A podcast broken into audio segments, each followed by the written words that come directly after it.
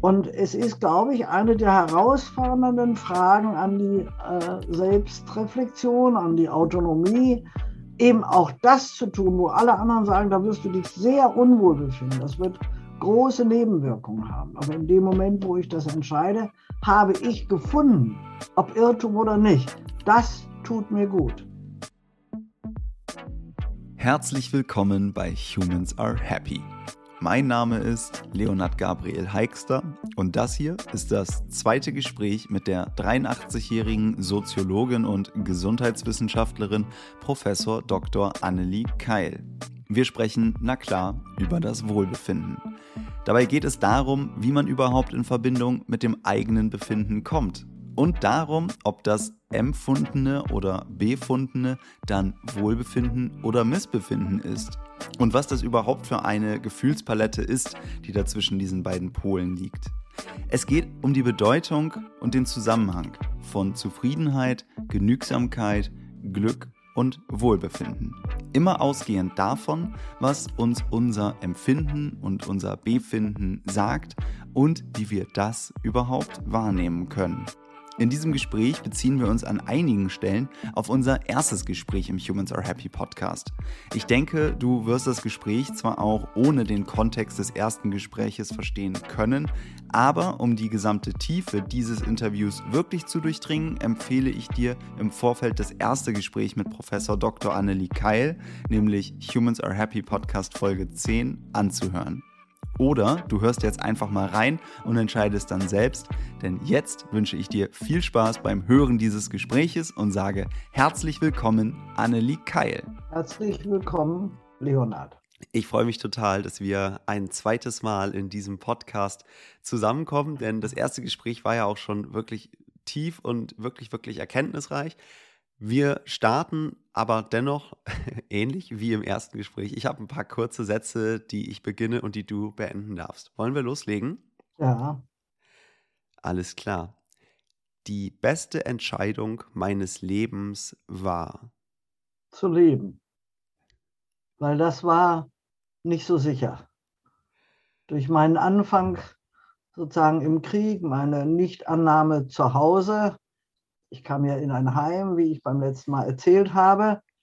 Und ich glaube, das ist wirklich die Antwort. Meine beste Entscheidung war, ich will leben. Und ich bin auch nicht irgendwie ein uneheliches Kind zufällig geboren, sondern ich werde Annelie Keil und ich möchte auf dieser Erde sein.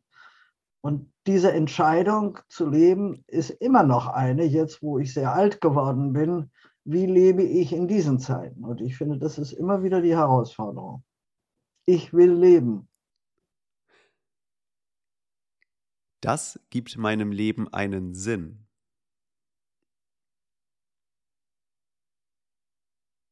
Weil ohne Sinn gibt es kein Motiv für Körper, Geist und Seele, sich aufzumachen. Wenn es keinen Sinn macht, mehr zu atmen, dann atme ich auch nicht mehr oder dann bedrohe ich mein Leben. Es macht Sinn, immer wieder was zu essen, auch wenn man manches nicht mag. Aber es macht auch Sinn und viel Sinn, sich zu verlieben. Aber auch es macht dann erst richtig Sinn, wenn man bereit ist, die möglichen Enttäuschungen zu akzeptieren. Ich fühle mich am meisten lebendig, wenn. Ganz unterschiedlich. Manchmal, wenn ich schlafen kann, und gar nicht so lebendig bin. Aber wesentlich kann ich sagen, fühle ich mich lebendig. Also wenn ich meine Neugier befriedigen kann, ob durch eine Reise oder durch ein Buch oder durch die Begegnung mit einem Menschen. Also das ist schon sehr unterschiedlich. Aber es gibt viele, viele Punkte, die das dann kennzeichnen, was das heißt, ich will leben. Und da steht ja immer die Frage, warum eigentlich?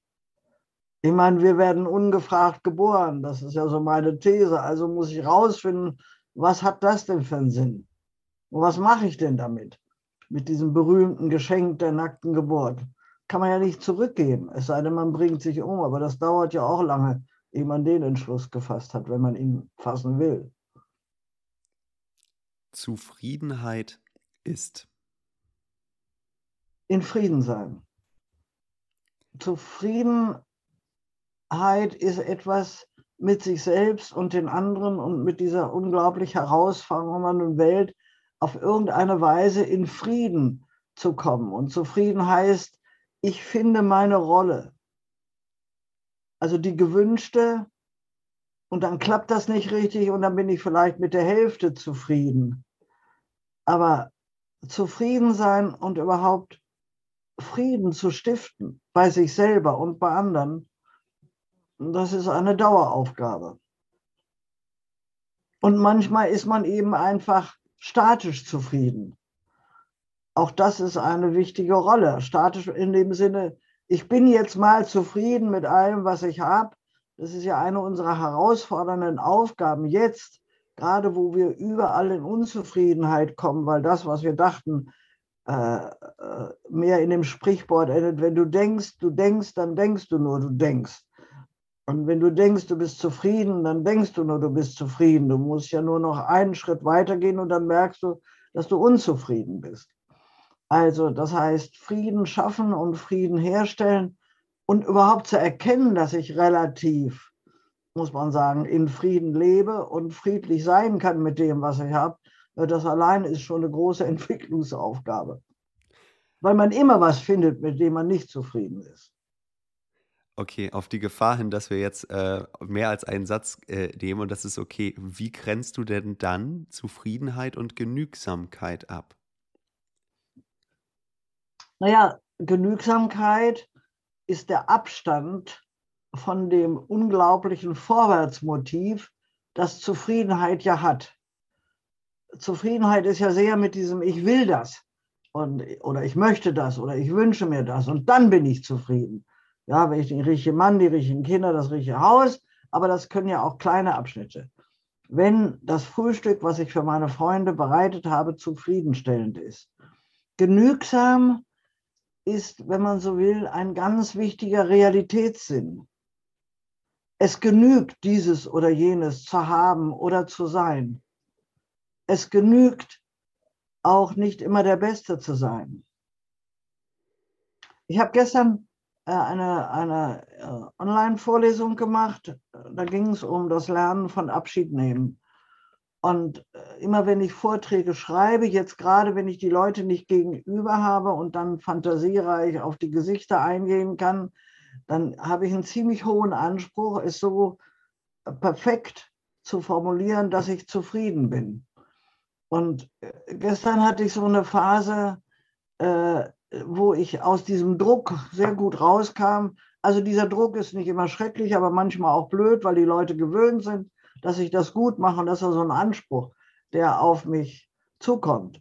Und dann habe ich mir gesagt, seid ihr mal genügsam, dass ich überhaupt noch auftrete. Kam so eine gewisse Arroganz und nicht, dass alles, was ich sage, klug ist oder dass sie damit zufrieden sein sollten. Aber Genügsamkeit ist eine meiner wichtigsten spirituellen Übungen. Es genügt, auf der Welt zu sein. Es genügt, und daraus auch was zu machen, natürlich, aber es gibt kein Muss, sondern es genügt, dass ich da bin und mir Mühe gebe. Und es ist nicht auf den effektiven Erfolg gerichtet. Bei Zufriedenheit äh, ist, juckt es einem, das richtig gut zu machen. Die Perfektion steht als Bedrohung dahinter. Und genügsam heißt, ich genüge mir jetzt selbst mal. Ich gucke mal, was aus mir rauskommt jetzt. Würdest du dann ähm, Zufriedenheit wie so eine Art, du hast ja auch, hat was nach, vor, nach vorne gehendes, also so irgendwie ein Motivator oder was Antreibendes sehen und Genügsamkeit eher als eine Tugend?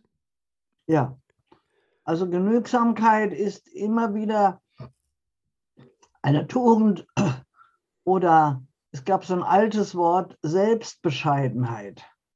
Wir haben das ja auch in der Erziehung zum Beispiel genügsam heißt, hat auch im Hintergrund dieses Wort bescheiden sein. Und das ist zum Beispiel eine der wichtigsten Voraussetzungen, dass man teilen kann. Also, dass Kinder zum Beispiel das Teilen lernen. Genügt erst, also genügt ein Riegel von der Tafel Schokolade, die ich geschenkt bekommen habe und ich kann das jetzt auch, ich möchte mehr, das ist auch völlig okay, aber es genügt erstmal. Das ist ja manchmal so eine Beruhigung. Und deshalb steht der Genügsamkeit, es ist auch die Bescheidenheit, äh, das ist eine Tugendreihe.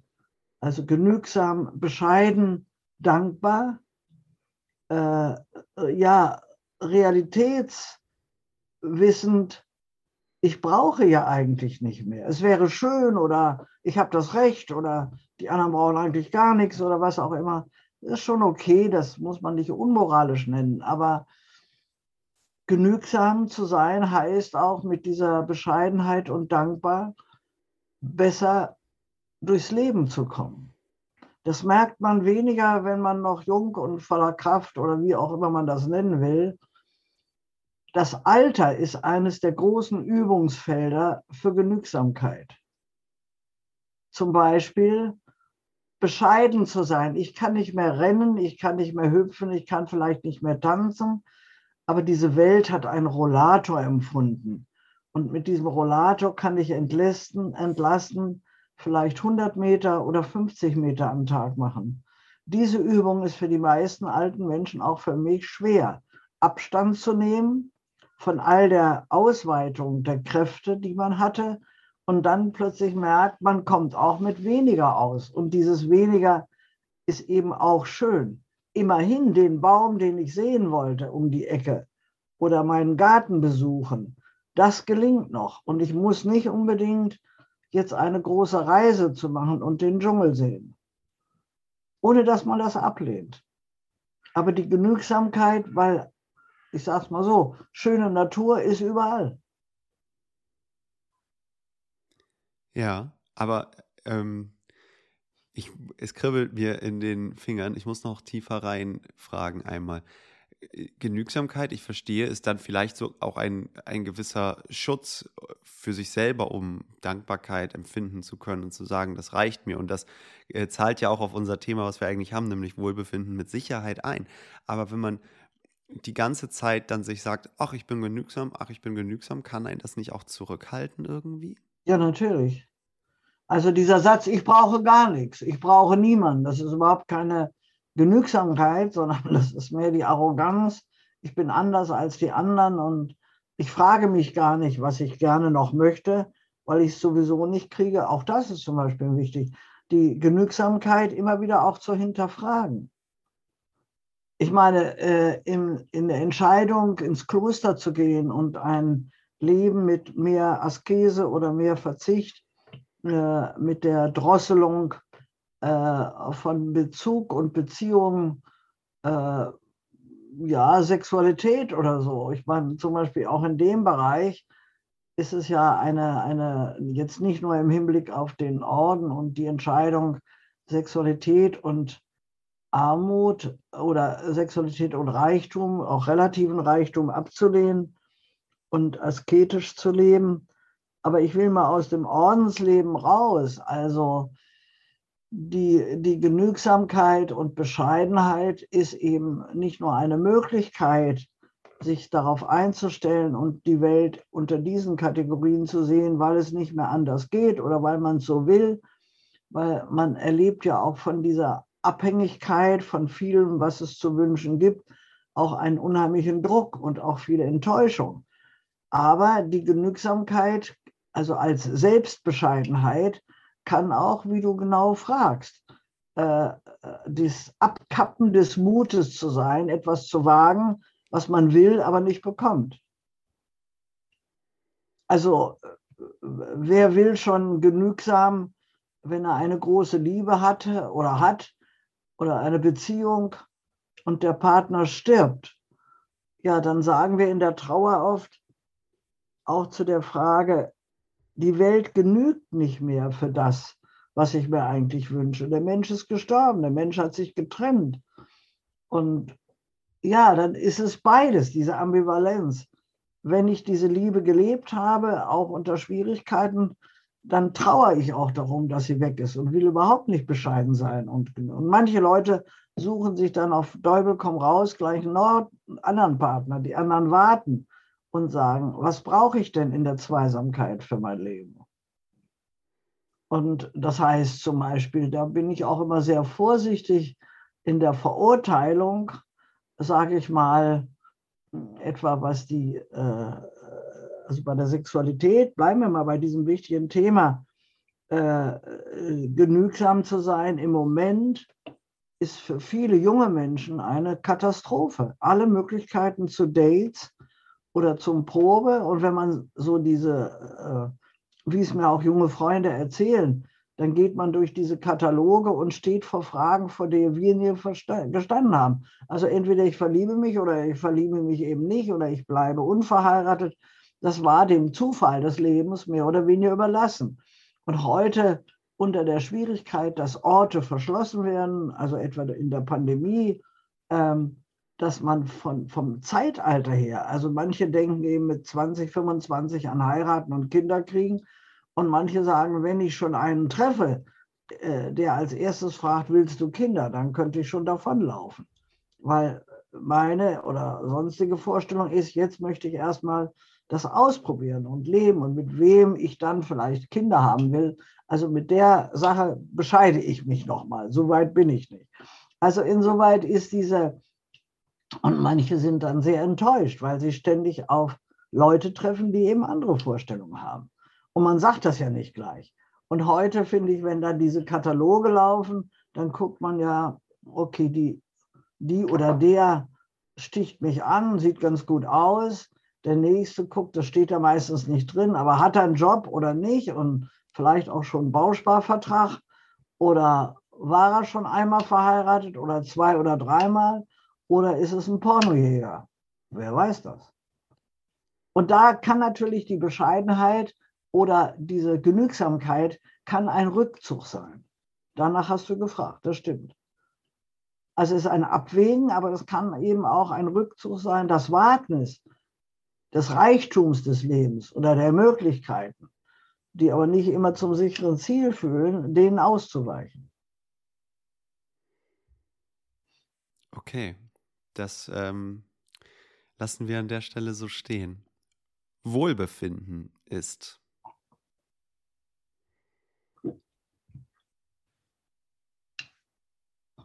Wohlbefinden ist eine Seelen- oder Gemütslage, eine emotionale Lage, das, was im Moment ist, als Wohlempfinden. Das heißt, das tut mir gut, wäre die simple Frage oder Antwort. Wohlbefinden ist ein sehr schöner und schillernder Begriff, der voraussetzt, dass ich auf der Suche bin. Sonst muss ich ja gar nichts finden. Ich muss also rausfinden in meinem Leben, was mir gut tut und was mir weniger gut tut. Und das kriegen wir nicht mit dem Denken und dem Wissen raus, sondern wie fühlt es sich an? Und diese Erfahrung machen wir von morgens bis abends. Wie fühlt sich der Moment an, in dem ich nach einer schlaflosen Nacht oder nach einer guten Nacht, an einer Nacht mit jemand anders oder was auch immer, wie wache ich auf wo befinde ich mich, vor allen Dingen aber wie befinde ich mich. Und wenn ich nicht geschlafen habe und die Nacht an Einsamkeit gedacht habe, dann ist klar, dass mein Wohlbefinden eher ein Missempfinden ist. Und man muss Wohlbefinden und Missempfinden äh, oder äh, Hauptwirkung und Nebenwirkung, dies alles schillert damit rein. Also die Befindlichkeitsstörung, die fassen wir im Moment alle noch medizinisch auf. Also meine Befindlichkeit, äh, ich bin mit Kopfschmerzen aufgewacht und äh, spüre auch, dass ich nicht gepennt habe und jetzt muss ich gleich in den Job und soll fit sein. Das ist ja erstmal in der Erwartung, was kommt, ein Missempfinden. Und jemand, der gut geschlafen hat und dies alles, kann empfinden, okay, mit diesem Gefühl und jetzt noch eine gute warme Dusche und manche denken jetzt, oh, warme Duschen gibt es im Winter nicht mehr. Da haben wir kein Gas mehr. Das bringt, also das ist ehrlich, das bringt viele Leute jetzt in die Frage, wie fühlt sich für mich Frieren an? Das wird eine entscheidende Frage sein, wie wir mit den Sparaufforderungen umgehen. Die Drama 17 Grad im Zimmer, da wissen wir, okay, einen chronisch kranken und einen armen alten Menschen, der irgendwo in so einem Hochhaus sitzt, der gar nicht raus kann und der auch nicht in öffentliche Wärmestuben kann, dessen Wohlbefinden ist jetzt schon hoch beeinträchtigt, obwohl jetzt die Bude noch warm ist. Daran kann man das sehr schön sehen. Also Wohlbefinden ist eine Kategorie des Findens und des Wohlgefühls, aber man muss immer, immer darüber nachdenken, was mein Wohlbefinden beeinträchtigt, welche Erfahrung habe ich. Also manche können in einem ungeordneten Chaos leben zu Hause und manche kommen nach Hause. Ich habe so eine Erinnerung an meine Wohngemeinschaftserfahrung. Wenn ich nach Hause kam und die Wohngemeinschaftsmitglieder hatten in der Küche, da wo die Spüle ist, alle ihre Taschen, Tassen abgestellt. Vor allen Dingen, wenn ich abends kam, stand da dann noch irgendwie ein Teller, wo man sich die Bratkartoffeln gemacht hat. Dann war mein Wohlbefinden, ich komme nach Haus, äh, Aktentasche weg, ich mache mir jetzt einen schönen Kaffee oder einen Tee und setze mich hin, erstmal völlig torpediert.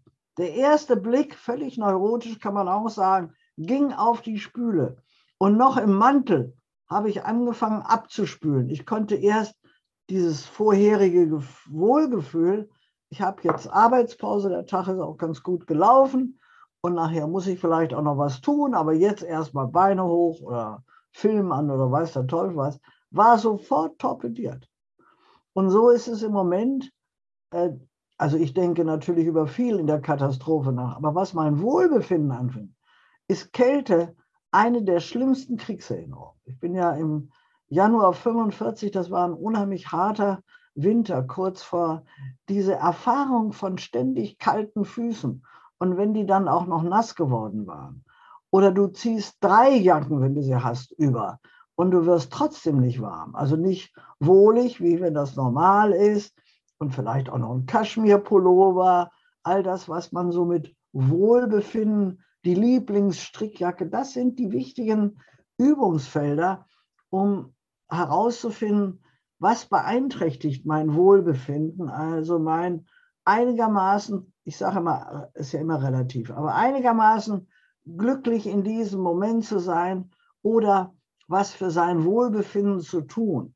Äh, ich will ein anderes Beispiel von mir nennen, man spricht ja immer besser von sich. Äh, während meiner harten Uni-Zeit, also die war immer hart, aber so am Anfang, wenn man berufen ist und denkt, ich kann das hier alles gar nicht und da sitzen 300 Studenten und die wollen was von mir wissen und ich bin vielleicht zehn Meter voraus und habe ein Buch mehr gelesen, aber mehr auch nicht. Und wenn die dann auch noch einschlafen, dann fühlst du dich überhaupt nicht wohl. Aber hm, ich erinnere mich eben wirklich an, an diese Art des Wohlbefindens, hm, wenn die Neugier am Anfang, ich mache jetzt diese Vorlesung und das macht auch Spaß, ich habe das gut vorbereitet, aber das war kein Wohlbefinden, das war Anspannung, das war Neugier, so abstrakt natürlich das Wohlbefinden, ich habe einen Job, hm, aber wir sollten eben mehr an diese täglichen Färbungen sehen, die unser Wohlbefinden mit uns macht. Aber die Entspannung, wenn du merktest dann in den Gesichtern oder im Beifall, das hat geklappt und dann stellt einer noch die Frage, auf die du gewartet hast.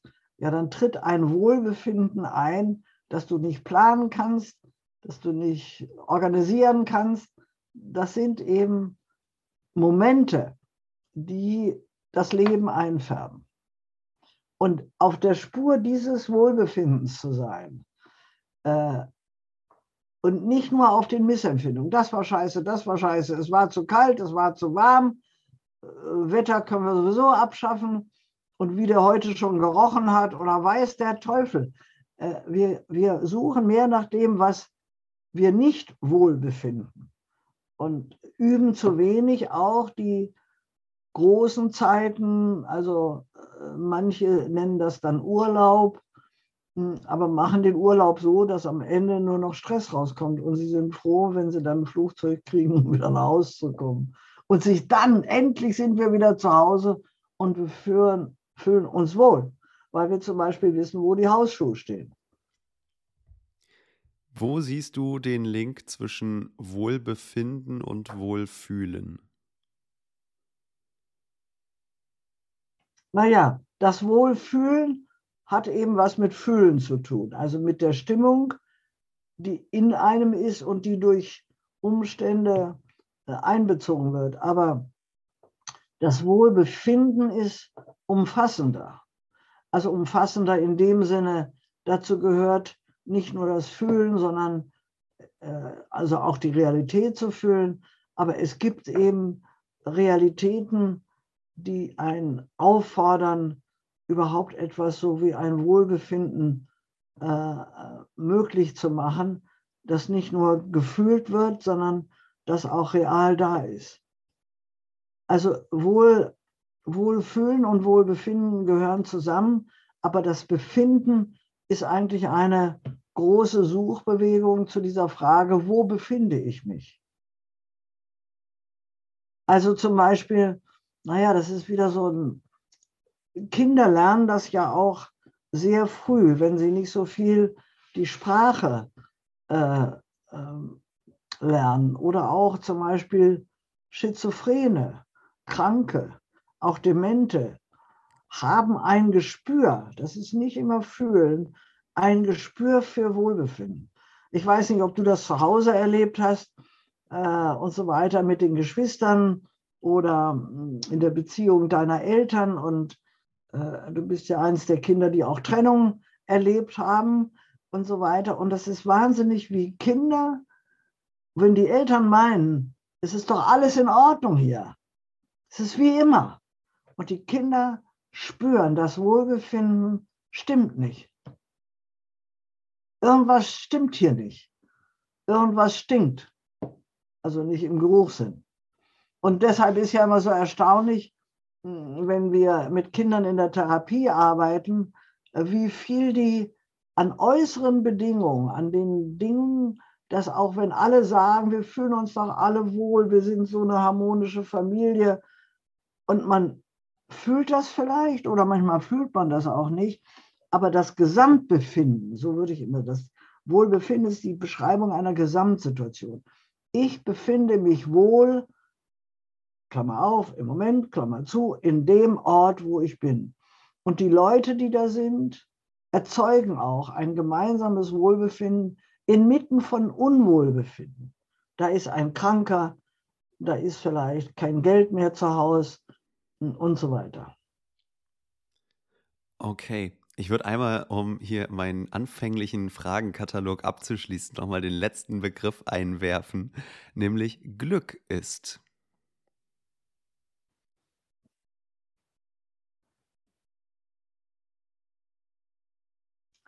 Also Glück ist eins von den Begriffen oder von den Hinweisen oder Lebensmodi, die man nicht herstellen kann.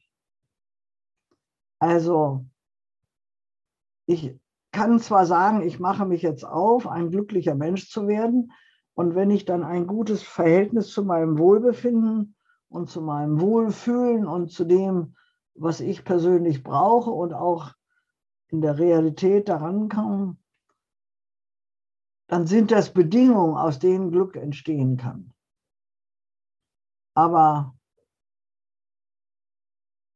wir können diese einfachen Naturbeispiele nehmen. Ich stehe vor einer Blume und sehe eine Biene oder Wespe, was auch immer da drin. Und es gibt einen Moment von Identität, der einfach sprachlos glücklich macht. Das kann aber auch jetzt Naturbeispiel weg. Ich habe einen Menschen, der früher bedeutend war, muss ja nicht ein Verliebter oder Lover gewesen sein, aber Menschen, die ich vielleicht auch gar nicht kannte, aber die bedeutend waren für mich und meine Auffassung im Leben, und dann sehe ich den plötzlich. Also ich begegne einem alten Bekannten auf der Straße, von dem ich unheimlich lange nichts gehört habe. Und der lebt noch. Kommt da mit seinem Stöckchen. Also das sind so Erfahrungen, das macht mich einfach glücklich. Der ist noch da. Es gibt dieses schöne Gedicht von Rosa Ausländer, noch bist du da. noch duftet die Nelke, noch singt der Vogel, noch kannst du Worte verschenken. Sei, wiss du bist, gib, was du hast. Das ist ein Gedicht, das im Kern auch Glück beschreibt.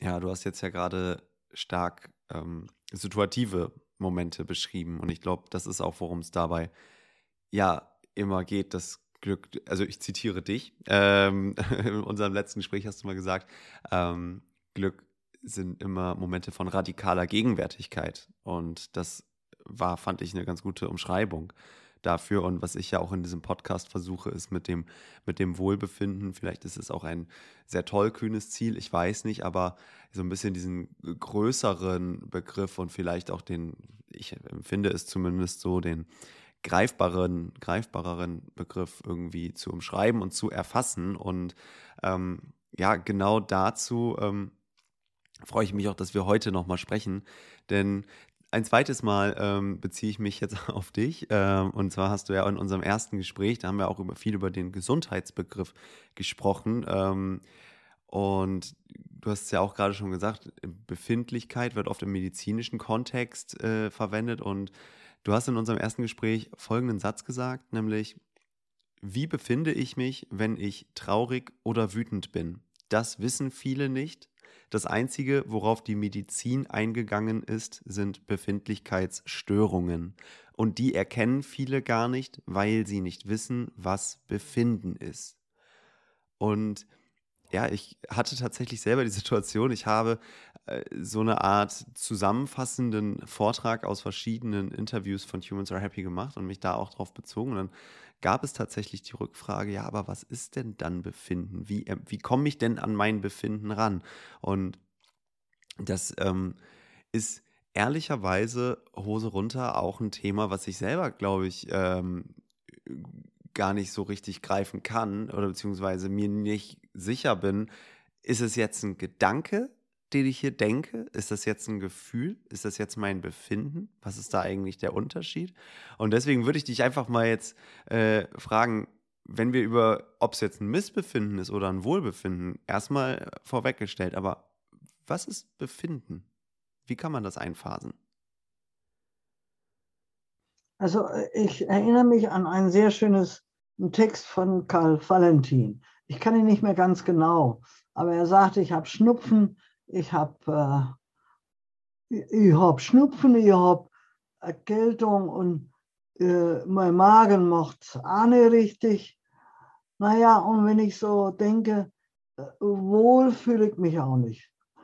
Also er, er klappert die Dinge ab und dieses Wohlbefinden ist eben ein, ich würde jetzt fast auch dem Frager in deiner Veranstaltung sagen, das ist dein zukünftiges Forschungsprojekt. Herauszufinden, also auch indem du fragst, was ist denn eigentlich Wohlbefinden? Und wenn ich dich zurückfrage, wie, wie befindest du dich Moment in der Frage? Brauchtest du Mut, um die zu stellen?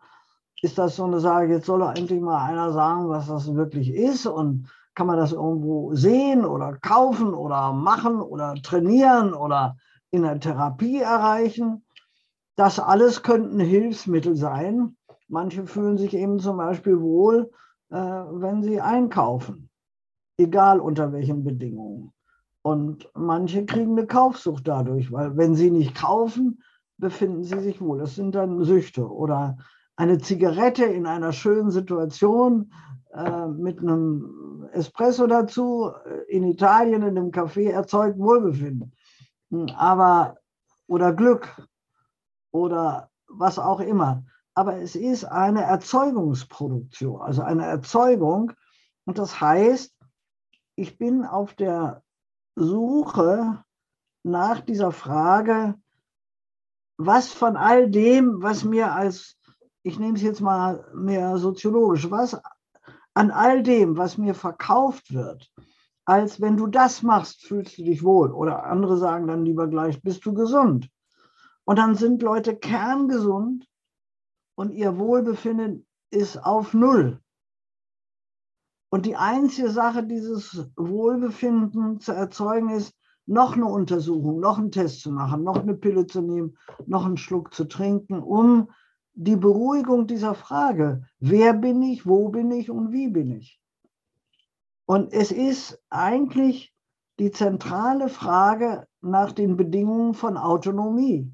Wie entscheide ich selber durch mein Tun, durch mein Handeln, durch meine Ablehnung auch von Ratschlägen? Das ist doch unsere Hauptaufrage als Kinder. Ich will ja nur dein Bestes.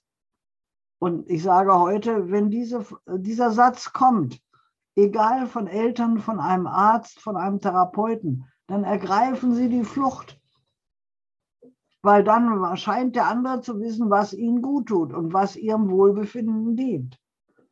Und es ist, glaube ich, eine der herausfordernden Fragen an die äh, Selbstreflexion, an die Autonomie, eben auch das zu tun, wo alle anderen sagen, da wirst du dich sehr unwohl befinden. Das wird große Nebenwirkungen haben. Aber in dem Moment, wo ich das entscheide, habe ich gefunden, ob Irrtum oder nicht. Das tut mir gut. Und das Problem ist natürlich, das muss überhaupt nicht mit dem Wohlbefinden äh, anderer und aller zusammenfinden. Das sehen wir ja jetzt. Also äh, diese, diese ständige Anforderung, wir sind äh, die, die gut Privilegierten. Wir sind ja noch die Privilegierten. Das ändert nichts daran, dass auch die, die ihre Heizung und ihr Essen nicht zur Alternative haben und so weiter, in dem Wohlbefinden und in den Gefährdungen, also so denkerisch, schon ständig mindern, dass irgendetwas im Moment auch angenehm, wohl oder dass ich mich darauf zubewege. Meinetwegen auf den Kerngedanken wie ich, sozusagen äh, auf die Wärme ja, ich werde meinen Ofen mehr, versuche jetzt Holz zu kriegen, obwohl die Märkte schon zu sind, habe jetzt alte Freunde auf, angeschrieben, die, von denen ich weiß, die haben sogar einen Wald. Her mit dem Holz. Ich brauche jetzt Holz. Ob ich das im Winter brauche oder nicht, aber das ist eine Vorstellung für mich, hm, so ein bisschen in, diesem, in dieser Attacke auf Wohlbefinden. Das ist ja übrigens das, insoweit ist, glaube ich, das jetzt besonders wichtig, das Thema zu stellen. Weil im Moment traut sich ja keiner auch noch zu sagen, er fühle sich wohl. Empfindest du das so?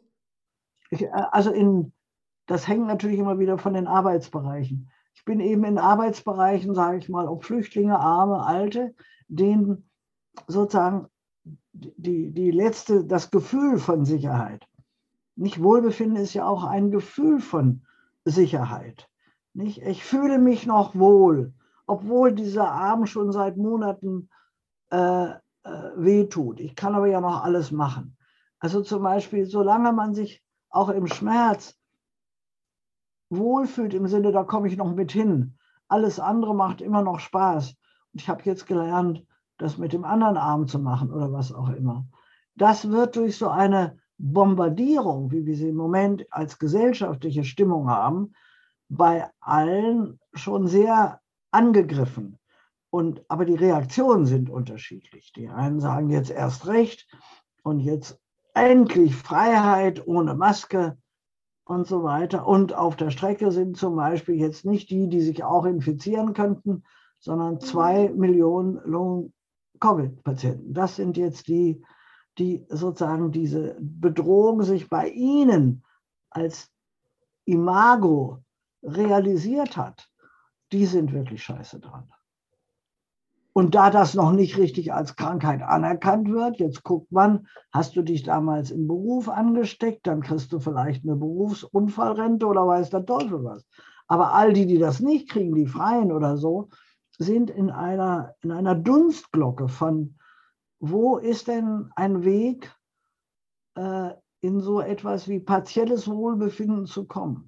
Da sind wir dann wieder bei der Bescheidung und so, aber auch daran, dass Leute, die nie an Meditation oder irgend sowas gedacht haben, geht es auf einem inneren Weg, so kleine Inseln sich schaffen, in denen so etwas wie Glück oder Zufriedenheit oder noch bin ich da, noch singt die Drossel, noch duftet die Nelke, irgendwas trägt mich nach vorne.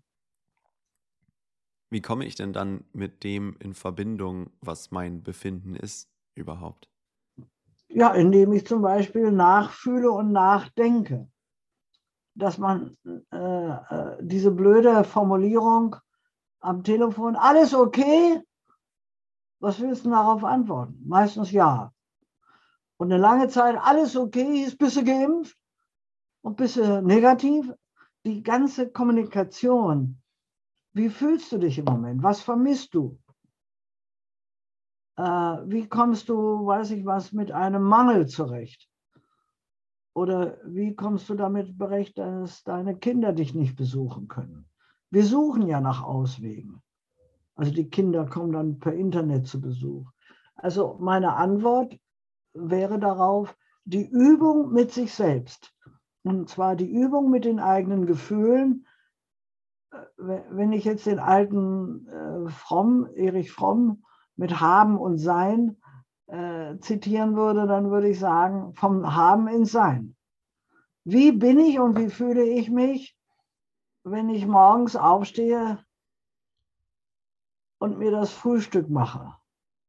Und habe ich im Haus und merke noch, wenn die Marmelade nicht da ist oder gleich am Telefon mein Handy losgeht, die legen es ja neben den Frühstückstisch.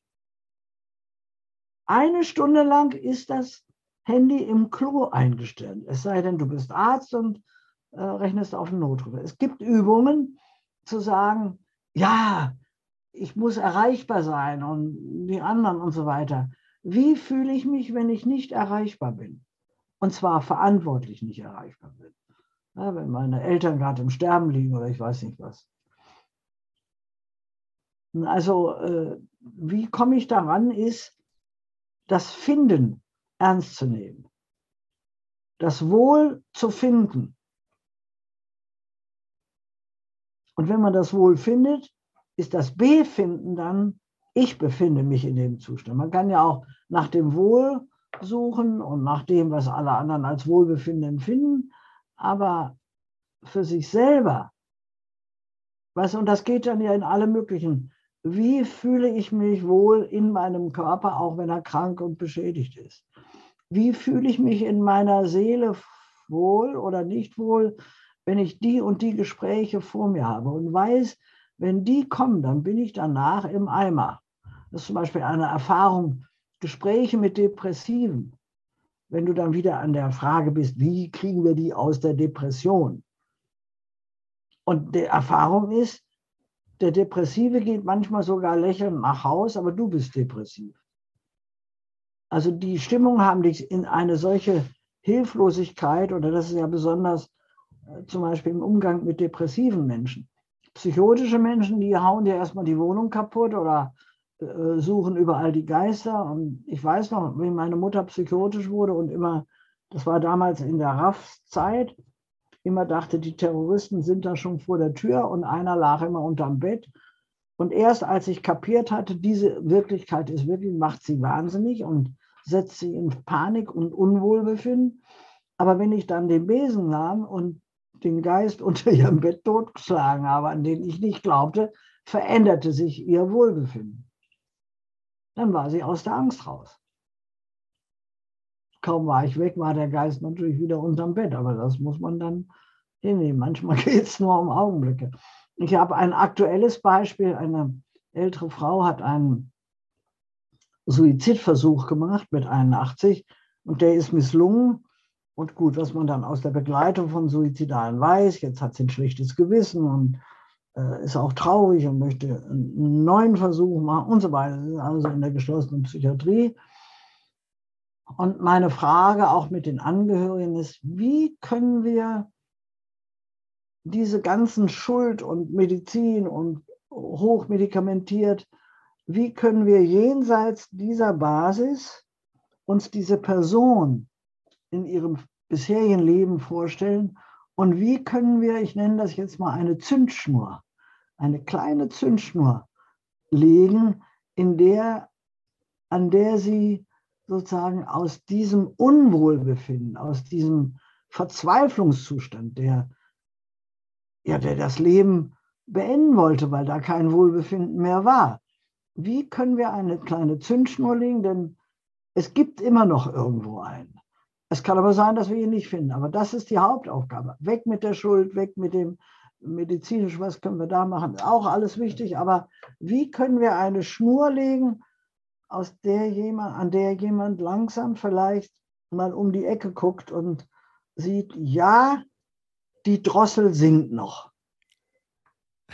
Okay, das ist ein, äh, das ist ein schönes, schönes, greifbares Beispiel. Ich würde gerne noch mal kurz auf ähm, einen Satz, den du vor ein, zwei Minuten gesagt hast, eingehen oder auf ein Beispiel besser gesagt, weil den Satz kriege ich jetzt nicht mehr genauso zusammen. Da ähm, ging es darum, wenn jetzt ein Mensch für sich entscheidet, ich will gerne das und das tun, mein Gefühl oder mein Gedanke ist jetzt, ähm, keine Ahnung, das und das ist richtig und dann sagt beispielsweise ein Elternteil oder Freunde, nein, das ist doch gar nicht richtig für dich. Ne? Dann hast du gesagt, quasi, wenn man sagt, ich will doch nur dein Bestes, wenn irgendwelche Leute, ob es jetzt Eltern oder Freunde sind oder LehrerInnen oder sonst wer, ich will nur dein Bestes, dann ist das, dann befindet man quasi für wen anders. Ähm, aber klar, man könnte jetzt sagen, das ist auf der einen Seite übergriffig, auf der anderen Seite könnte man auch sagen, das ist wohlwollend. Ähm, wo macht es denn Sinn, da quasi, äh, oder wo ist da die Balance? Ne? Ab wann, wo sollte man sagen, ja gut, dann mach halt deine Erfahrungen, wirst schon auf die Schnauze fliegen. Oder zu sagen, alles klar, äh, mach deine Erfahrungen und das wird super. Naja, also im Prinzip hast du es jetzt schon in den weiteren Fragen formuliert.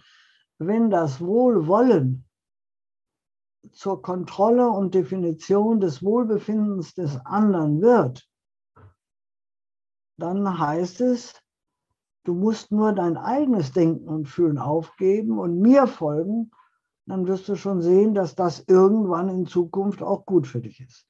So leben wir ja auch gesellschaftlich. Mach erst mal das alles und dann werden wir ja sehen, dass da was da rauskommt.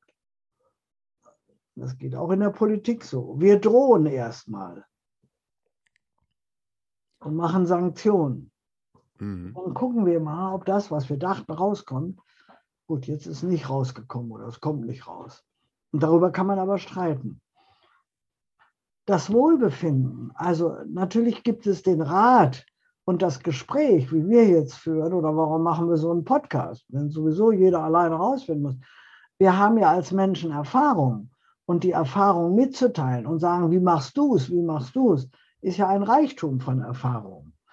Und äh, ich habe gestern gerade ein Interview äh, oder ein Gespräch irgendwie im Zeitmagazin gelesen, wo ein Vater, der einen 14-jährigen Sohn hat, äh, darüber nachdenkt, was macht er, wenn dieser Sohn jetzt sagt, ich fühle mich als Junge nicht mehr wohl, äh, ich möchte ein Mädchen werden. Also die Transgender-Frage. Mhm. Und die geht ja in allen, auch pubertierenden Köpfen los und ist immer so. Ich hatte das in der Pubertät, aber heute habe ich gedacht, naja, meine Beziehungserfahrungen mit Männern waren nicht so gut. Also nicht dramatisch, aber zu normal. Deshalb habe ich auf die Liste fürs nächste Leben habe ich geschrieben, nettere, nette, netten Mann, der auch bleibt oder irgendwie und ich das Richtige dazu tun kann und so weiter. Aber in Wirklichkeit denke ich auch, warum habe ich, obwohl ich so viele Frauen toll finde, also ich könnte auf Anhieb bestimmt zehn Frauen nennen, die ich heiraten könnte, aber zu denen ich keine sexuellen Gefühle habe. Das habe ich nicht. Vielleicht habe ich es nicht gelernt, aber das habe ich mir gesagt. Warum hatte ich nie den Mut, mal eine lesbische Beziehung auszuprobieren?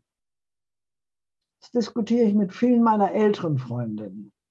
Da lag das Tabu der Gesellschaft. Unsere Sexualität war ja als Generation torpediert mit der Angst, keine Kinder kriegen und weiß der Teufel. Dann sind wir durch Abtreibung gegangen. All dieses, um eine Identität, ein Wohlbefinden herauszufinden, die es mit der Partnerschaft oder anderem hat. Und deshalb auf deine Frage, dieser Vater diskutierte in sich, wie redet er mit diesem Sohn darüber, wenn sich das anbahnt? Also äh, man spürt nicht, was er ist, sondern dass er sich zum Beispiel in Mädchenkleidern wohlfühlt. Und äh, dass er sich dann aber versteckt weil er dann natürlich veralbert wird. Das kann man ja gar nicht ausprobieren. Wie wohl fühle ich mich als 14-Jähriger in Frauenkleidern oder mit einem Pappbusen oder weiß der Teufel was? Das ist ja alles schon verboten. Also nicht verboten, aber dann macht man sich lächerlich und schon ist man in der Diskriminierungsschiene.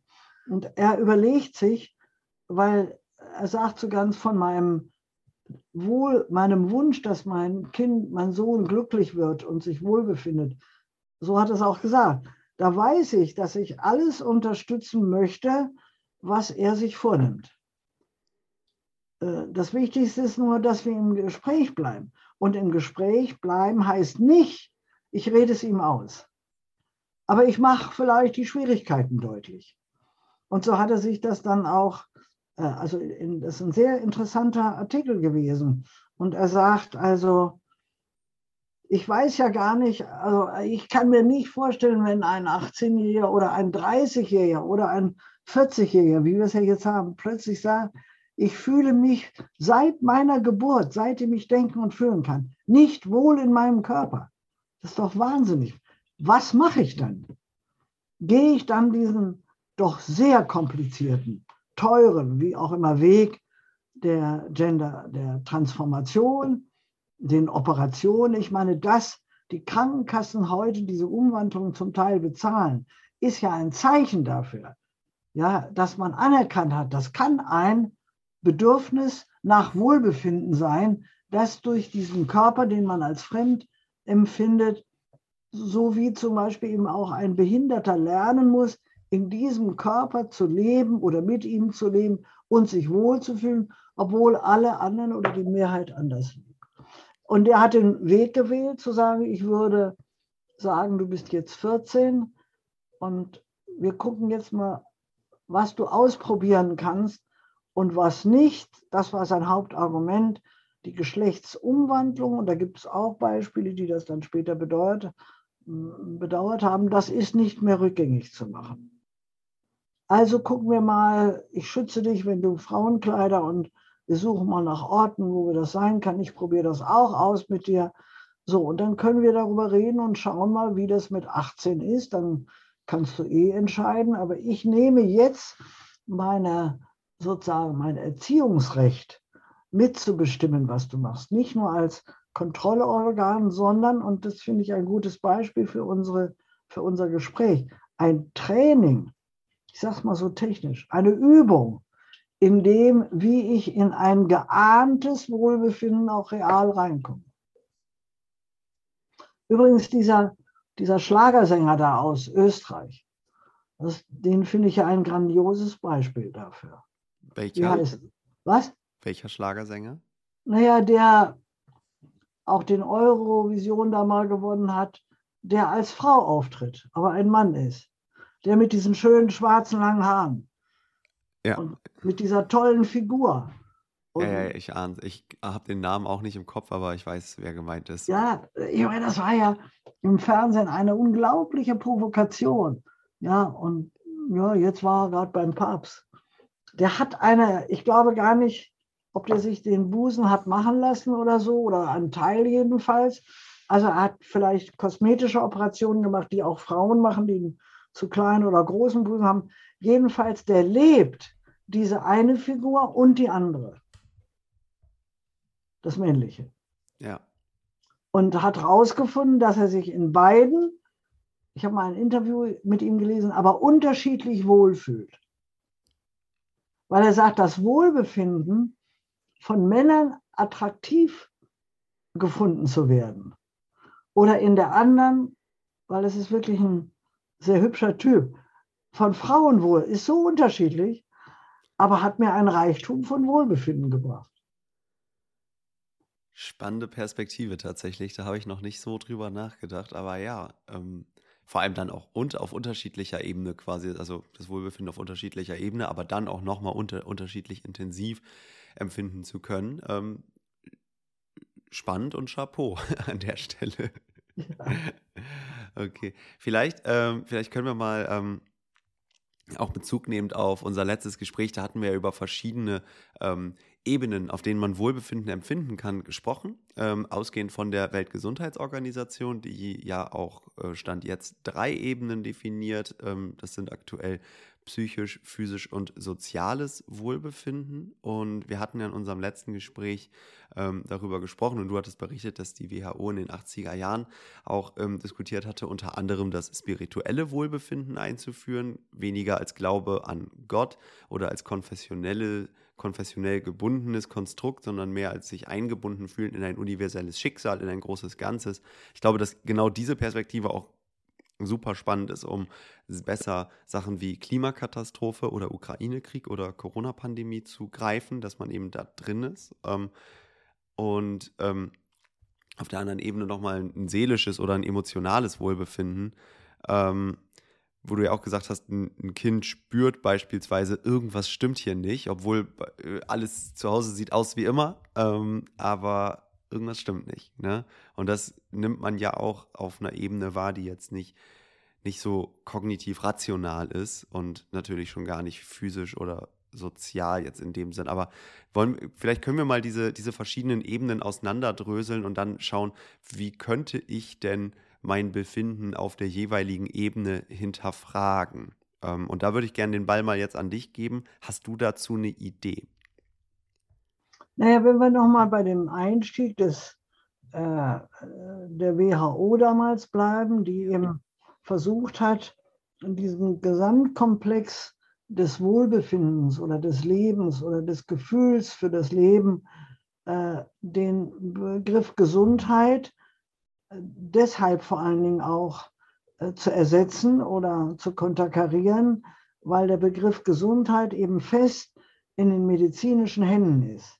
Also Gesundheit, und das haben wir jetzt auch nochmal äh, für mich ganz katastrophal erlebt, wie äh, Gesundheit als körperliche, sozusagen als Abwesenheit einer körperlichen Gefährdung gesehen wird. Also jetzt ist der Virus da oder nicht. Und das ging so weit, dass alles, was wir eigentlich an Ergänzung haben, dass Menschen, die krank sind, sich auch krank fühlen und manche sagen, ohne diese Krankheit wäre ich nie die geworden, die ich jetzt bin, trotz schwerer Krankheit. Das heißt, dass Krankheit in einem Leben und Missempfindung, äh, vor allen Dingen dann, wenn sie reflektiert werden, wenn sie Beachtung finden, durchaus eine Quelle für Wohlsein äh, sein können, ohne dass die Krankheit weg ist und so weiter. Und das haben wir in der Pandemiediskussion zu lange völlig außer Acht gelassen also zum Beispiel, wie sehr, also mir ist es jedenfalls so gegangen, ich habe noch nie so viele Bilder gesehen, wo Kinder freudig, schreiend, rufend in die Schule gingen. Das war ja, komm du erst mal in die Schule, so sind wir es auch. Und wie toll Lehrer mit diesen Situationen jenseits der Pappneisen auch damit umgegeben haben. Es gab gar nicht mehr dieses Curriculum, sondern es gab ein Curriculum indirekt, wie geht man mit der Angst um, wie geht man mit den verschiedenen Meinungen der Eltern um und so weiter. Und dass man so gesellschaftlich so lange gebraucht hat, um das Elend, was wir jetzt sehen, nämlich die Zunahme von Depressionen, Suizid bei Kindern, Jugendlichen, Eltern, Desorientierung, Sinnverlust auf allen Ebenen, Hass, Wut. Äh, äh, und das ist ja ein, ein, eine weltweite, globale Entwicklung, dass den Mensch Sinn und Orientierung eines gemeinsamen Lebens, in dem auch Wohlbefinden herrscht. Das ist ja der Sinn des Friedens äh, oder der, der Idee von, von Frieden und, und so weiter. Also jetzt zurück. Das heißt, wir müssen äh, den Begriff Gesundheit, der, in, der ist ja immer noch interessant, aber er ist eben in der Fessel nur noch medizinisch betrachtet zu werden äh, und führt zum Beispiel dazu, auf, dass auf den Medizin, auf den Intensivstationen für Corona-Patienten palliative Arbeit nicht möglich war. Das finde ich den größten Skandal, den man überhaupt nur haben kann. In der schlimmsten Phase eines Lebens sozusagen kriegen weder die Patienten noch aber die Helfer. Ich habe viele Anrufe von Pflegern bekommen. Wir müssen hier weiter behandeln, weil das ist der Auftrag des Kranken, aber dieser Mensch stirbt und ich bin gar nicht dafür ausgebildet. Wie soll ich in diesem Drama etwas tun. Und wir brauchen Menschen, die die Hand halten, die auch in dieser Phase im Abschied sagen, das ist jetzt so, Also jetzt nicht so flapsig und so weiter. Ich bin bei dir. Das heißt, wenn man diese fünf Aspekte durchgeht, also körperliches Wohlbefinden und Missempfindung sind für, den, für das tägliche Wohlbefinden sehr wichtig. Ob ich Schmerzen habe, wie ich die Schmerzen einsetze, dass ich trotz meiner Beinschmerzen heute zum Tango-Kurs gehe, weil dann sagen die Leute, da waren die Schmerzen plötzlich weg. Und als ich nach Hause kam, hatte ich wieder Knieschmerzen. Da sieht man diese Frage, dass das drumherum wichtig ist. Die Seele, wenn ich in Wut bin und nicht viel außer mir, so sagen wir, außer mir vor Schmerz, außer mir vor Wut, rasend, ich steche auf irgendwelche Leute ein. Das heißt, wenn die Wut ihre Verbindung verloren hat, wie ist sie in mir entstanden? Warum fühle ich mich, obwohl das jetzt kein Grund ist, weder die Eifersucht noch dies oder jenes? Wie kann ich daran kommen, nicht damit die Wut weg ist, aber damit ich sie wieder zu meiner Wut mache? Ja, die Leute äh, sind in diesen Extremzuständen ja außer sich. Das heißt, sie gucken, das, das ist übrigens in der Kriminalität das Problem der Nachahmung, dass Leute in das Gefühl kommen, also Leute zu erstechen, muss ja wie ein Orgasmus sein. Das ist ja eine Entwicklung, wo man nicht sagen kann, ja gut, dass mir das nicht passiert, wer weiß das schon. Also körperlich, seelisch, geistig. Das wissen wir jetzt. Mit welchen Gedanken fühle ich mich wohl? Ich musste zum Beispiel aufgrund körperlicher Reaktion meine Nachrichtenrituale abends stoppen. Ich konnte weder die Nachrichten, also in den Printmedien, äh, Printmedien deshalb besser, weil ich die Zeitung dann weglegen kann. Das Fernsehen könnte ich ausschalten. Ich habe gemerkt, wie die Art der Berichterstattung und mein politisches Interesse, in dem ich mich wohlfühle, einigermaßen gut informiert zu sein, wie ich dieses Wohlgefühl kappen musste, weil es inzwischen mein Unwohlgefühl, meine, äh, ich konnte es nicht begreifen, ich konnte nicht mitdiskutieren und so weiter. Also körperlich, seelisch, geistig, sozial, was hat das Wohlbefinden mit Besuch zu tun? Das müssen wir erst wieder herausfinden. Wer tut einem gut? Und wie froh waren viele, dass die Leute nicht zur Hochzeit kommen konnten. Haben einfach schlicht geheiratet. Oder dass nicht jeden Sonntag Oma, Opa und Onkel Paul zum Essen kommen. Oder ich weiß nicht was. Dass bestimmte hm, Anrufe, da legt man lieber gleich auf. All dieses, was machen soziale Beziehungen mit meinem Wohlbefinden? Denk mal dran, wie wir, ah, mit dem muss ich jetzt unbedingt mal essen gehen und so weiter. Und dann sagen wir, du 2025 im Oktober, da klappt's wegen der Termine. Absurde Dinge haben sich ergeben, die das Wohlbefinden ja völlig abstrakt oder äußerlich machen. Wohlbefinden tritt dann ein, wenn ich was erledigt habe, was ich musste. Das ist kein Wohlbefinden. Das ist nur das Muss, das erledigt wurde. So, und jetzt kommen wir zu dieser Kategorie, die damals wegen der Kirchen und Sekten ausgeht, das Spirituelle. Eines der Lieblingslieder im, äh, oder von Jung oder eines der wichtigen spirituellen Lieder, die im Moment abends, also ich, ist mein Abendlied, ist das Lied von Bonhoeffer von guten Mächten umgeben. In allen Variationen erwarte ich, was kommen mag. Das ist nicht Unterwerfung so. Es gibt einen Schützer und ob das jetzt Gott ist oder Mohammed oder Buddha, wer das religiös meint. Aber irgendwie trotz all der Kriege und trotz allem, was diese Welt sich zugemutet hat, seit sie existiert, überlebt sie noch. Und das ist nicht Fatalismus, sondern es gibt da drin auch immer wieder Leute, die mir Mut machen, nicht zum Helden zu werden, aber ein spiritueller Glaube an das Gute im Menschen. Also die Hoffnung, es wird sich noch mal ändern. Es war doch immer so. Darauf kann man nicht vertrauen im Sinne von, da muss ich ja nichts tun, sondern das ist genau jetzt für dieses Wohlbefinden. Ist es albern, nur aus der Kirche auszutreten. Natürlich kann man so einer Kirche in der die katholische ist, aber der, der, der kleine Punkt gestern, der Papst mit dem Indianerhaupt da, da musste ich weinen. Dieser arme alte Mann, der sich jetzt für eine Geschichte, wie ehrlich auch immer, aber der war erschüttert. Und diese Umbringen dieser indigenen Kinder und da sitzen die Trommler und es gibt sowas wie eine Vergebung. Jetzt gibt es natürlich den, wichtig den Anspruch auf Entschädigung und so weiter. Ich war jetzt vor vier Wochen bei den Oberammergauer Festspielen, das habe Passionsspiel. Das haben wir immer schon gewünscht. Nicht, weil ich in der Kirche bin ich ausgetreten, wie das vor 68 Jahren äh, sich auch anbot. Ich bin jetzt wieder drin. Nicht, weil die Kirche so toll ist, weil ich an den Stellen, wo Diakonie und dies alles stattfindet, Kirchenasyl, da will ich helfen, wo auch immer.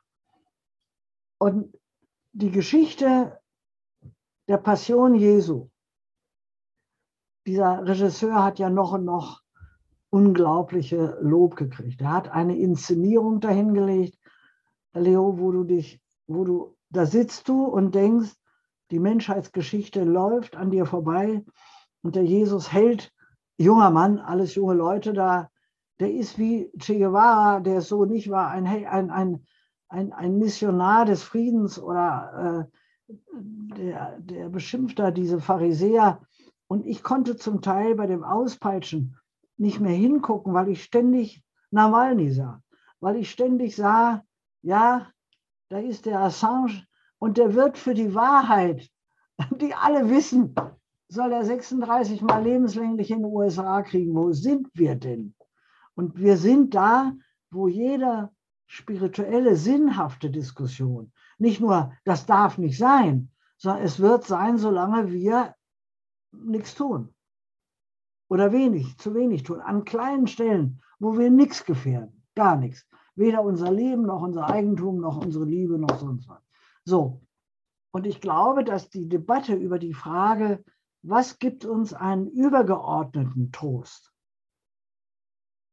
und ich finde, die Geschichte der Menschwerdung des Göttlichen ist eine abstrakte und konkrete These in dieser Geschichte, die sich die Völker erzählen. Die Muslime erzählen sich eine andere und die Religion. Und die, man braucht nicht die Religion, man kann auch die Philosophie, die Geschichte der Philosophie. Und dann kann man sich die Beethoven-Symphonien in Bremen angucken und sehen, wie hat denn dieser Mann sozusagen schon die zweite Symphonie taub komponiert? Wie hat der Korinth im Hirn, welche Ecken hat er da aufgemacht? Und dann gehst du nach Worpswede und siehst die Vogler-Ausstellung und der schreibt dann, geht selber in den Krieg, wie Rilke auch, und sieht dann, was das ist und erkennt seine Stimme und schreibt dem Kaiser damals, sie müssen sofort den Krieg aufhören. Sofort. Und der Kaiser sagt, den muss man hinrichten. Das haben sie zum Glück nicht gemacht, weil er schon so bekannt war, sondern er ist nach Bremen-Ost in die Psychiatrie gekommen. Auch das ist Geschichte. Also wo, und das ist Gesundheit, dieses Gefühl, ich kann was machen. Ich kann selber nichts machen, ich habe keinen Mut und da schäme ich mich nicht für. Aber da gibt es andere, die unterstütze ich. Oder ich wundere mich darüber, dass es Menschen gibt, die das und das zum Beispiel jetzt auch in der Flüchtlingshilfe taten, auch wenn das jetzt erlahmt.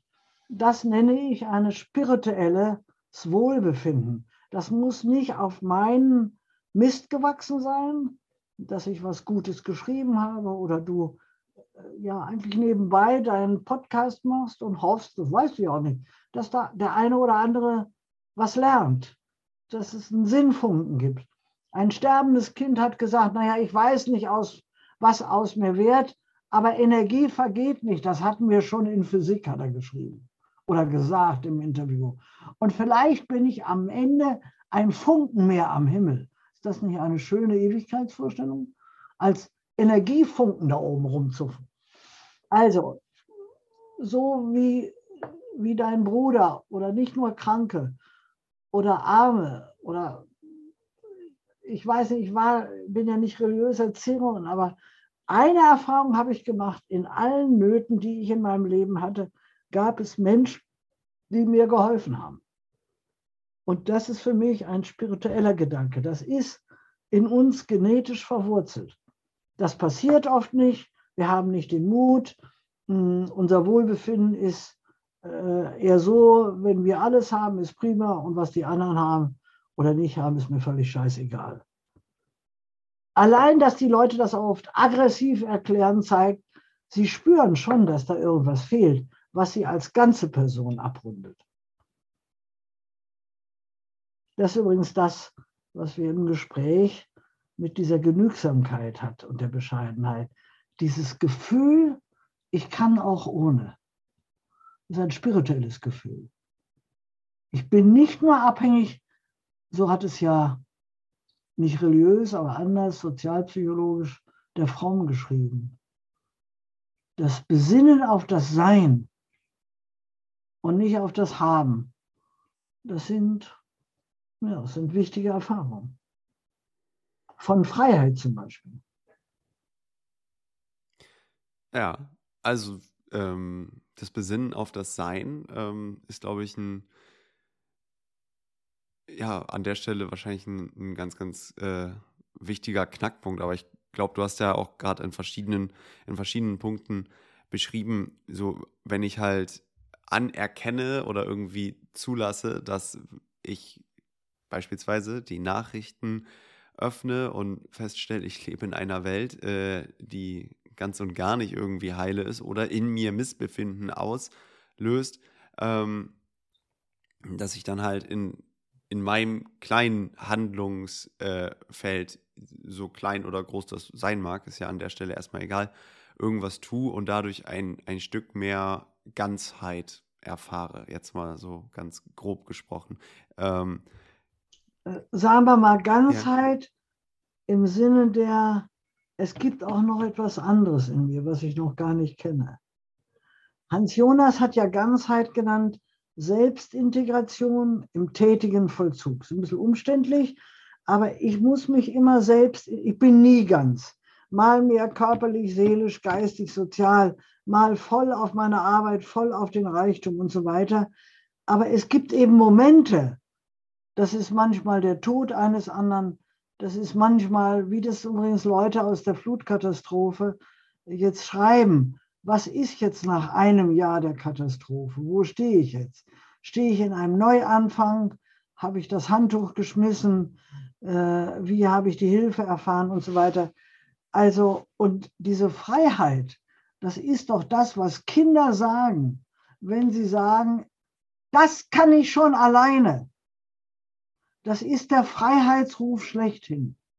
So schön und wohlbefindlich ist, was wenn Mama und Papa mich pampern, mich füttern und, aber wenn ich das erste Mal mit dem Löffel alleine esse, und das hat auch ein Parkinson-Patient, den man endlich mal wieder kleckern lässt, anstatt ihn permanent zu füttern, sondern eine Wachstuchdecke äh, kauft und dann führt er zitternd das Essen in seinen Mund, anstatt wie ein Kind von seiner Frau gefüttert zu werden. Das sind wichtige Momente. Ich bin da. Also das, was äh, Ausländer schreibt, noch bin ich da. Noch wächst das Gras nicht unter mir. Ja, Selbstintegration im tätigen Vollzug, das hatten wir ja auch im ersten Gespräch. Das ja. ist ein, ähm, ja, einfach, ich glaube, du hast es da äh, genannt, quasi als die Aufforderung, die verschiedenen Ebenen des Wohlbefindens zu, so. zu hinterfragen. Genau so. Ne? Und genau das. Dem, nichts von dem ist fest, sondern es ist immer auf dem Weg, entwickelt zu werden. Genau, und deswegen hatte ich ja auch gefragt, jetzt ähm, eingangs vor ein paar Minuten, ne, wie kann ich die verschiedenen Ebenen hinterfragen? Ne? Und ähm, weil ich glaube, also ich, ich persönlich stelle es mir beispielsweise relativ einfach vor, mich zu hinterfragen. Also dieser gesundheitliche Begriff, klar, ne? wenn ich ähm, keine großen körperlichen Leiden habe oder selbst wenn ich welche habe, aber identifizieren kann, woher die kommen, dann fällt mir das relativ einfach dazu, einem Ergebnis zu kommen oder zu einem Gefühl erstmal. Ne? Ähm, aber, auch, äh, ja. Leo, wenn das Gefühl dann ist, das ist aber ungerecht und ich bin ein Opfer, was viele andere nicht ist, dann kommt schon der nächste Block. Ja. Ja, also wenn man dann sozusagen, also wie jetzt in der Missbrauchsdebatte oder vielen anderen, wenn aus der Reflexion wie war es denn? Wie ist es dazu gekommen? Gleichzeitig aber eine neue Falle wird, nicht, ich habe ja selber was dazu gedacht, das meine ich nicht, aber zu sagen, ich bin nur Opfer und deshalb komme ich da nicht raus. Hätte ich eine andere Mutter gehabt. Tschechow hat als seine, nee, Tschechow war das nicht, irgendwie einer hat gesagt, als seine Mutter starb und er die Nachricht kriegte, der war Arzt, ein, ein Dichter, das war nicht Tschechow, ist egal, hat er gesagt, wenn ich da gewesen wäre, wäre das nicht passiert. Da kommt diese, die, die Wut oder die Trauer wird in diese Frage, das hätte ich aber, dem, dem Tod hätte ich aber Paroli gewesen. So hat er seine Trauer bearbeitet. Und wenn da nicht was anderes als dieses Vermissen und was ist es alles kommt, dann bleibt man in der nächsten Falle stecken. Also die Reflexion muss dann auch weitergehen. Ich glaube, ich habe im letzten Mal auch diese schöne, die schöne, es kommt immer anders, als man denkt, zitiert. Ja. Das sagen wir ja immer zu unserem Trost. Kann auch alles ganz anders sein. Und meine Kirchengemeinde hatte diesen schönen Spruch daneben geschrieben, es kommt immer anders, wenn man denkt. das finde ich einen sehr guten Tipp, auch für die Suche nach dem Wohlbefinden. Das ist total gut. Es kommt anders, wenn man denkt, weil da muss ich jetzt, wenn ich mal eben kurz bei mir selber bin, sagen, weil ich denke halt, glaube ich, da sehr viel. Ich versuche das halt alles die ganze Zeit rational zu erfassen ja. und versuche es halt zu verstehen auf der Ratio. Ja. Aber der, das ist halt einfach ein begrenztes Feld. Ne? So muss ich genau. anerkennen. Denn der andere Spruch stimmt auch. Es kommt immer anders, als man denkt, weil das Leben nicht logisch ist. Also, und wir sind keine logischen Beispiele, sondern wir sind subjektive Beispiele, die in jedem Moment jeden Wahnsinn vom Zaunbruch hinkommen, auch wo alle Argumente dagegen sprechen. Ja, also genau. beide, beide sind charakterlich. Es kommt anders, als man denkt, okay, da spielen noch ganz andere Kräfte eine Rolle oder wie auch immer. Aber die meisten vergessen, es kommt auch anders, wenn man denkt. Und zwischen den beiden muss man unterscheiden. Ja, genau, aber wie komme ich, ja, ja, ähm, da bin ich schon voll bei dir, aber äh, wie komme ich denn dann dahin, quasi die Gedanken soweit es geht, auszusparen. Also ich glaube, äh, zu einem bestimmten Punkt macht das natürlich auch Sinn zu denken. Ähm, aber ja, ne, also das, das finde ich ist halt so dieser, der, der, auch ein ganz spannender Punkt da. Ne? Inwieweit kann ich das kognitiv verstehen und inwieweit macht das eigentlich, und ja, vielleicht davor geschoben, ja, inwieweit macht das überhaupt Sinn? Ja, das macht Sinn, wenn du das Denken nicht als das Ende der Fahnenstange siehst.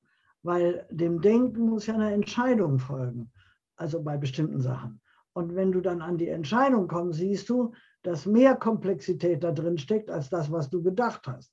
Das heißt, das Denken ist nur eine Dialogform dahin, wenn man in die Entscheidung kommt, also dann für sich entscheiden muss und für den anderen, sage ich mal, dieser Vater, also ja jetzt im Moment nicht für sich entscheidet oder auch nachdenkt, hätte ich eigentlich auch so eine Wahl gehabt? Nein, aber mein Sohn und so weiter. Und dann versucht er äh, rational denkt er, ich will mein Kind so erziehen, dass es das, womit es sich wohlfühlt und gut fühlt und alles, was ihm in dem steckt, auch ausprobiert. Aber wie kann ich dann von diesem Gedanken, es kommt dann anders, als man denkt äh, und so weiter, wie wird es in vier Jahren sein?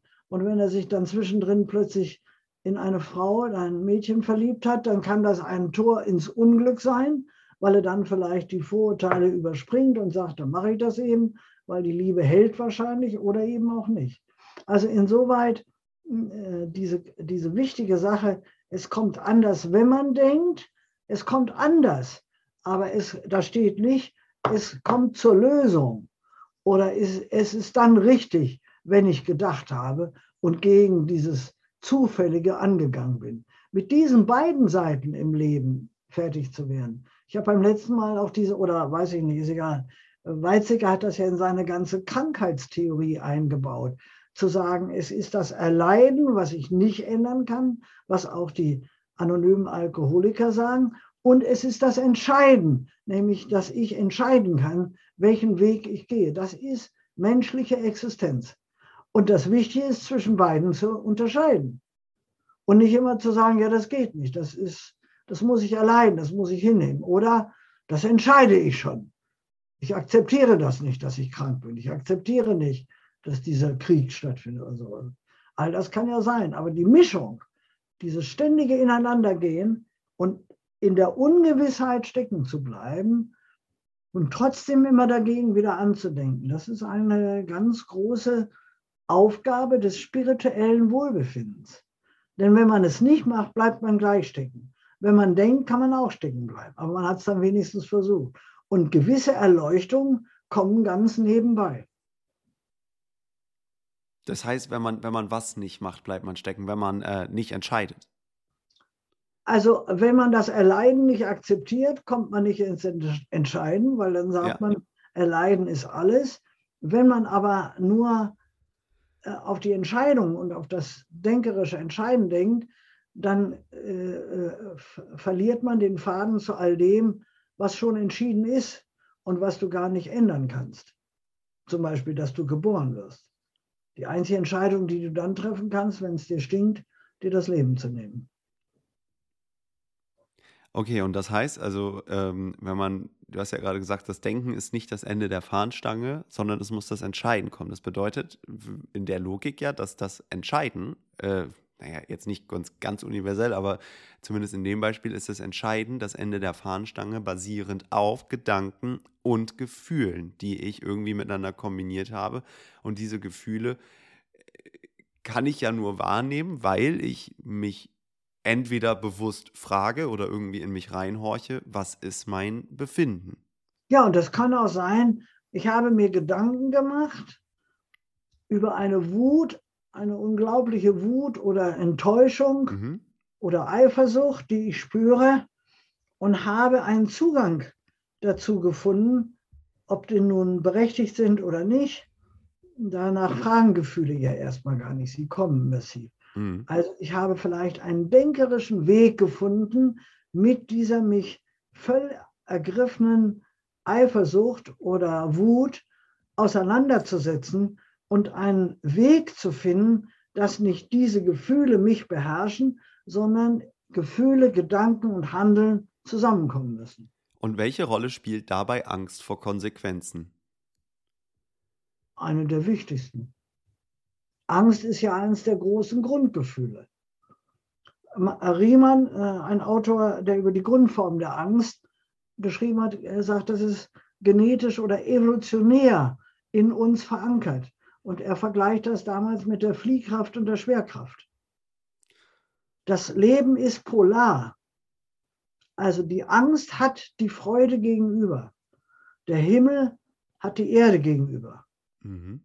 Die Gesundheit hat die Krankheit gegenüber. Die Nähe hat die Distanz. Und die beiden komplementären Kräfte müssen irgendwie in der Auseinandersetzung einen Weg finden, in dem ich leben, mich wohlbefinden, aber auch manchmal Missempfindungen ertragen kann. Also keine Angst davor habe. Dass ich Angst mit, habe. Dass ich Angst habe und dass ich eventuell auch Missempfinden empfinde. Ja und dass ich auch diese Angst nicht ändern kann.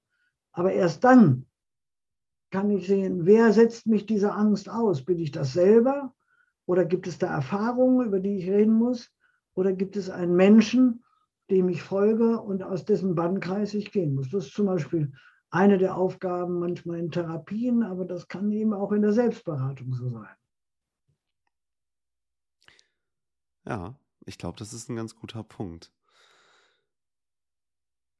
finde, das wird gerade, das wird gerade zumindest für mich zu einem zu einem relativ äh, runden Bild, wenn man da jetzt nochmal ähm, dann schaut auf die anfänglichen Themen, äh, gerade im Sinne von was macht Sinn, wann will ich genügsam sein, ne? wann, wann genügt mir etwas. Zu so einer Entscheidung kann ich ja auch kommen, wenn ich entweder darüber rational nachdenke oder einfach meine Gefühle mit in den Pott werfe und dann darüber nachdenke, mein Befinden.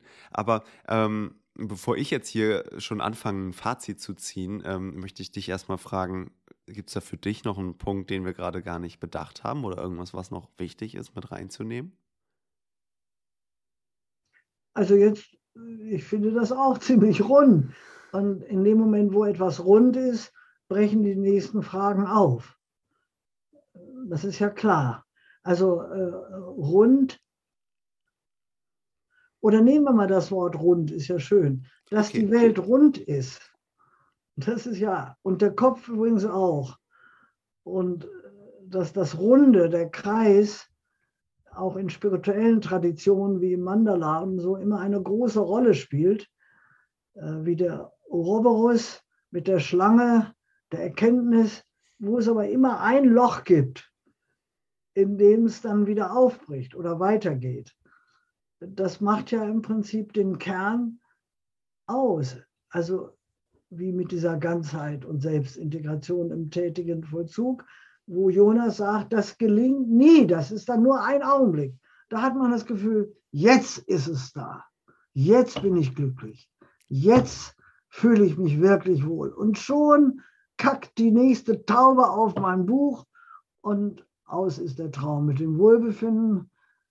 Entweder ich sage, alle Tauben vergiften, wie Kreisler Gamer, Tauben vergiften im Park. Okay, deswegen ist die Tauben füttern. Deswegen könnte man jetzt sagen, ähm, ist Glück auch immer ein Moment von radikaler Gegenwärtigkeit. Wenn ja. ich Glück empfinde und wenn ich Glück. Und Bescheidenheit. Wahrnehme. Das nenne ich jetzt, fühle ich als Glück. Es ist mir scheißegal, ob es morgen wieder so ist. Diese Momente von Radikalität, Gegenwärtigkeit sind aber auch, in der Gegenwart liegt auch der Kern, der Grundgedanke allen Lebens. Also das heißt, es ist möglich, glücklich zu sein, aber dazu braucht man Wege oder auch Abwege oder Umwege oder äh, definiert das so, dass überhaupt niemand glücklich ist.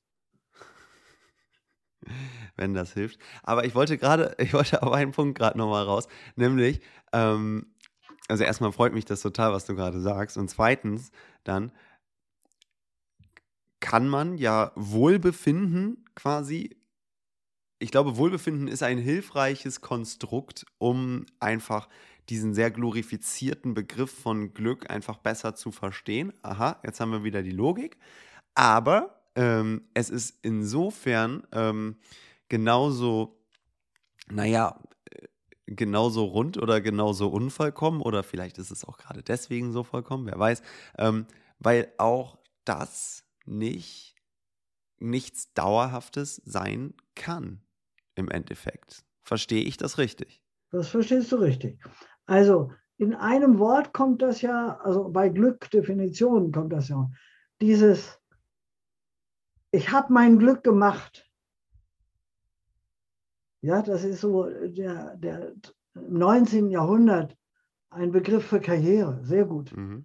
Ich habe, was ich wollte, erreicht. Also nicht so in einem kapitalistischen Perfektionismus von, ich habe genug Geld oder so, hat man ja nie. Oder aber der Satz, ich habe Glück gehabt. Alles war scheiße. Alles war schlecht vorbei. Ich habe Glück gehabt, bin durchgekommen. Wer hat das denn gemacht? Diese ganzen Variationen zeigen, ja, das ist jetzt vielleicht ein bisschen, aber ich glaube, wir haben als Menschen Glück geboren zu sein. Mit all dem Potenzial, mit dieser Werkstatt, wie ich immer sage, aber wir müssen alles lernen. Wir kriegen nur die Möglichkeit, diese Tatsache, die Realität, ungefragt geboren zu sein. Aus der was zu machen, viel zu entscheiden. Aber es hat leider auch diesen dicken Sack, Sack voller Leiden, die wir mitkriegen. Das gehört zusammen. Und manchmal werden die Leute durch das Leiden glücklich, weil dann eine andere Entscheidung folgt oder sie werden unglücklich, weil sie aus einer anderen Vorwurfshaltung dem Leben gegenüber nicht rauskommen oder weiß ich was. Und wer eben bis zum Ende seines Lebens meint, das große Unglück war meine Mutter, der hat einfach versäumt, auf der Mitte des Lebens eine andere Mutter zu adoptieren. Also das ist, liebe Annelie, für mich äh, tatsächlich jetzt eine so runde Sache gerade, egal wie unrund rund äh, auch ist, dass ich jetzt an der Stelle keine weitere Frage stellen werde. Ich finde es herrlich. Vielen, vielen Dank. Ähm, aber ähm, ich möchte jetzt hier auch nichts abbrechen, sondern ich möchte auch gerne dir das letzte Wort geben. Naja, das letzte Wort heißt, ich bin froh, dass du das, was du dir heute vorgenommen hast, dass das für dich gelungen ist. Und für mich übrigens auch eine Begegnung. Das macht mich für diesen Tag glücklich. Jetzt kommen viele bürokratische Arbeiten und äh, alles andere. Aber das war ein Glücksmoment. Fertig. Das war die 28. Folge bei Humans Are Happy und ich danke dir wie immer fürs Zuhören. Falls dir diese Folge gefallen hat, dann würde ich mich total freuen, wenn du sie oder den gesamten Podcast weiterempfiehlst, denn damit machst du mir, wie gesagt, eine große Freude. Um die nächste Folge nicht zu verpassen, folge Humans Are Happy dort, wo du gerne Podcasts hörst oder abonniere den Humans Are Happy Newsletter. Ich freue mich, wenn du beim nächsten Mal wieder dabei bist und sage bis dahin, dein Leonard.